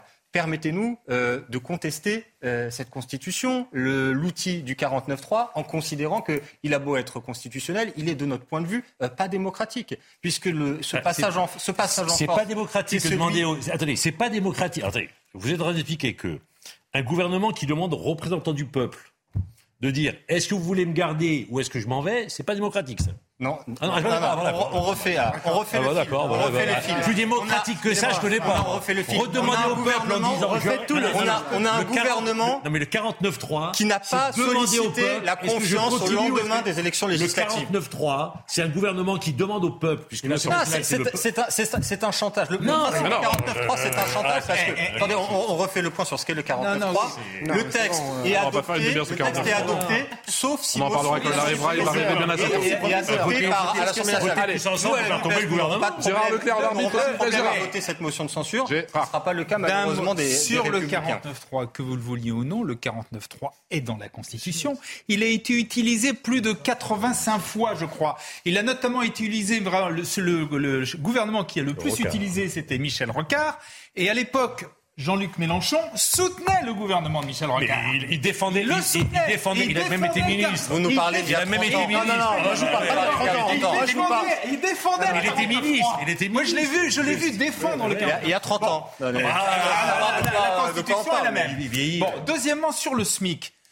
Je veux dire, euh, augmenter le SMIC, qui peut être contre augmenter le SMIC? Bah, le Rassemblement Sauf national. que, non, non, non. Mais Et vous la majorité présidentielle, voilà, il- n'importe quoi. Allez, s'il vous plaît, chacun son tour. On Gérard. sait très bien quel est le problème. Le problème du SMIC, c'est que ce pas les ouvriers total qui sont payés au SMIC. Ce sont les toutes petites entreprises et ce sont souvent les, les, les personnes, les ménages individuels pour la pour l'employé de service, etc. Et donc on sait très bien, enfin du moins, il y a le risque est énorme que si vous augmentez trop le SMIC, en dehors du fait du tassement euh, de la hiérarchie salariale avec les autres salariés, surtout vous risquez de détruire beaucoup d'emplois. Ce gouvernement il y a, a fait beaucoup d'erreurs, mais il y a quelques points sur lesquels objectivement, les faits, les chiffres parlent pour lui. Il y a d'une part l'emploi, qu'on le veuille ou non, le chômage a baissé. Et il y a deuxièmement les euh, investissements, euh, la, la France est redevenue attractive, les investissements étrangers en France. Et ça, ça a été fait aussi par, le- par la politique fiscale dans un cas, par euh, notamment la- la- la- l'ensemble de la politique économique de l'autre. Donc c'est vrai que ce qui, est- ce qui explique qu'aujourd'hui il soit, il soit dans une contradiction. Il est dans une contradiction vis-à-vis des, des entreprises. C'est-à-dire qu'indiscutablement il y a un problème de pouvoir d'achat, il faudrait que, le- que les grandes entreprises lâchent plus. Mais il veut pas taxer les grandes entreprises parce que ça remettrait en cause sa politique d'attractivité. Et deuxièmement, par rapport au salaire, c'est d'une part, c'est pas à lui de décider d'augmenter les salaires, c'est aux entreprises. Et deuxièmement, euh, augmenter le SMIC, comme vous l'avez dit, ça risque de, de poser problème. Cette petite parenthèse, si vous le voulez bien, la crise sociale, c'est pas qu'en France. Effectivement, c'est aussi en Espagne, avec ces images, regardez, qui nous proviennent aujourd'hui de Madrid, avec de nombreux Madrilènes qui sont partis dans la rue pour crier leur colère, encore une fois, contre cette euh, vie chère. Ça vient en écho, bien sûr, avec votre marche demain, mon cher William Martinet. Crise sociale en Espagne, crise sociale également outre-Manche. On va aller sans plus tarder en Angleterre. Bonsoir, ma chère Sarah Menaï, la correspondante de CNews du côté de, Londres. Pas de, pas de manifestation aujourd'hui, mais la crise couvre et il y a eu ces nombreuses manifestations et un gros, gros rendez-vous, je crois, le 5 novembre prochain, c'est ça? Bonsoir Patrice. Oui, exactement. Grande manifestation ici à Londres prévue le 5 novembre prochain, après un été hein, euh, effectivement de, contestation, de grève quasi générale, hein, avec les cheminots, notamment les employés de la Poste ou encore les éboueurs qui ont été en grève euh, jusqu'à à peu près euh, la semaine dernière. Le Royaume-Uni est toujours en plein tumulte économique et social. La contestation reste grande ici.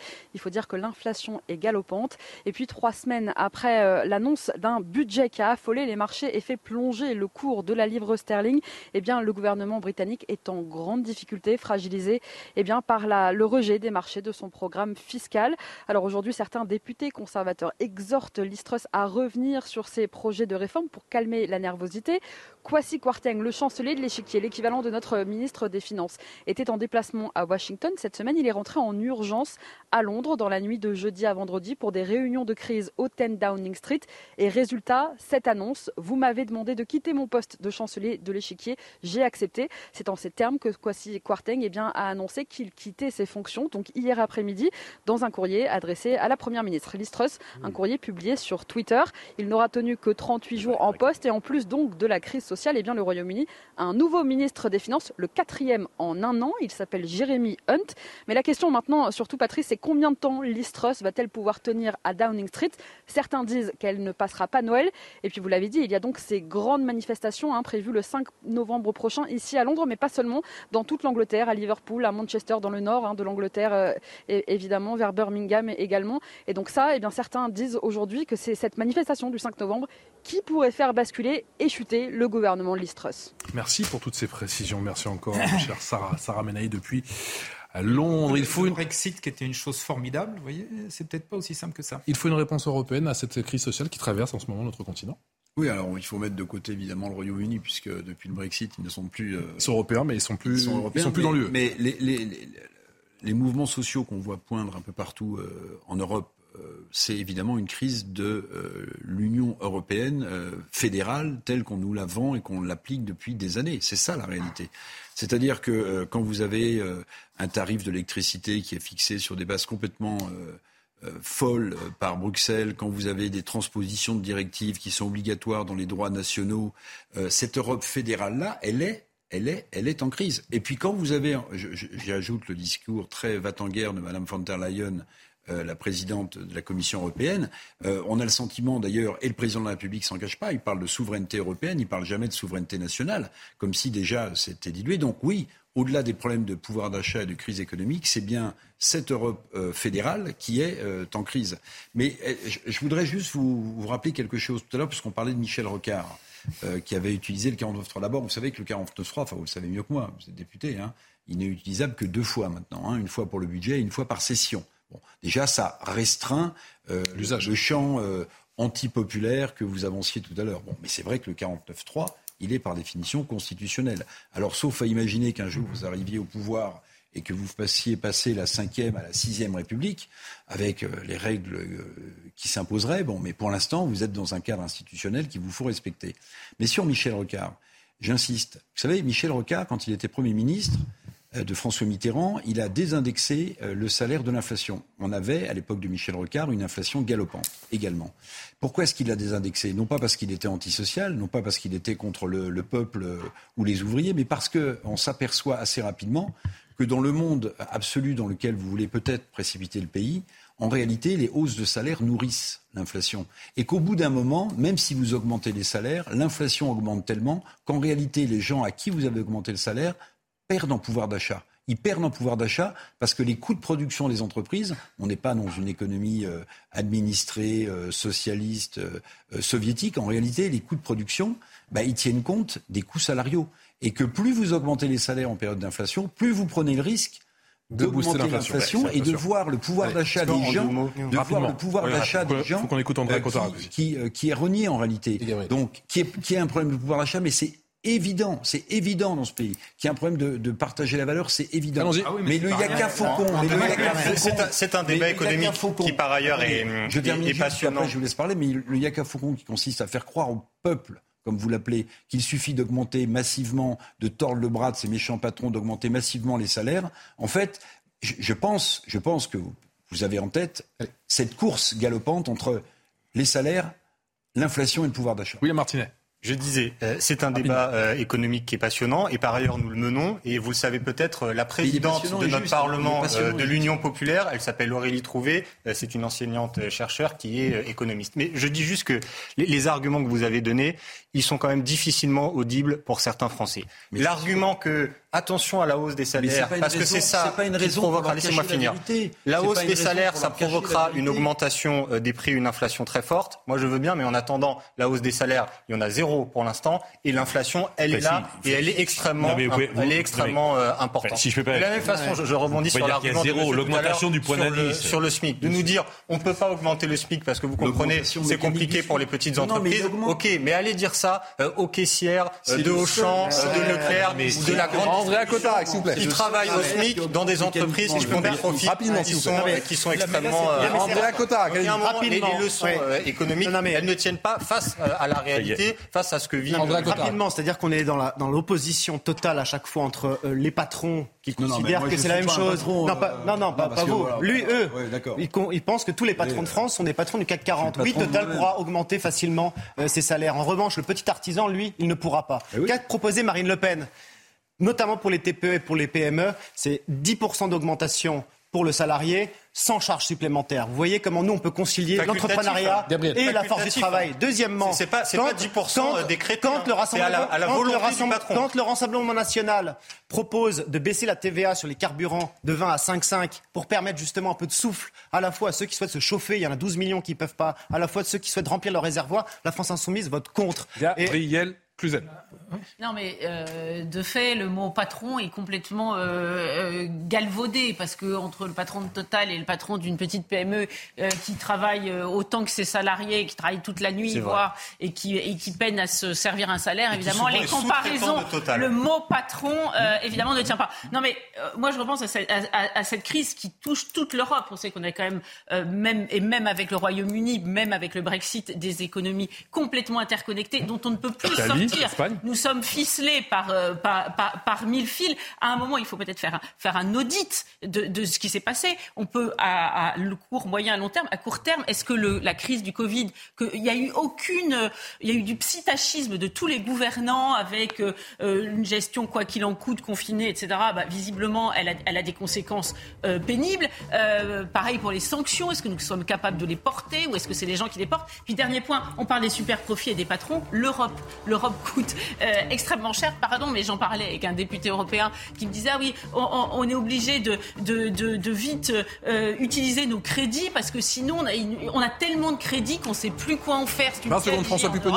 Ben, ça serait intéressant. Non, non, alors je vois Gérard. Non, mais oui, ben, c'est une réalité.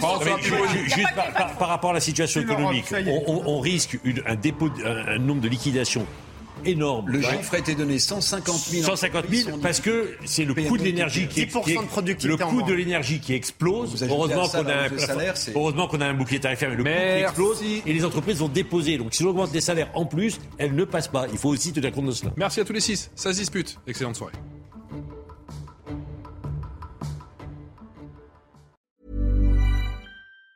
Planning for your next trip? Elevate your travel style with Quince. Quince has all the jet setting essentials you'll want for your next getaway, like European linen, premium luggage options, buttery soft Italian leather bags, and so much more. And it's all priced at 50 to 80% less than similar brands. Plus, Quince only works with factories that use safe and ethical manufacturing practices. Pack your bags with high-quality essentials you'll be wearing for vacations to come with Quince. Go to quince.com slash trip for free shipping and 365-day returns.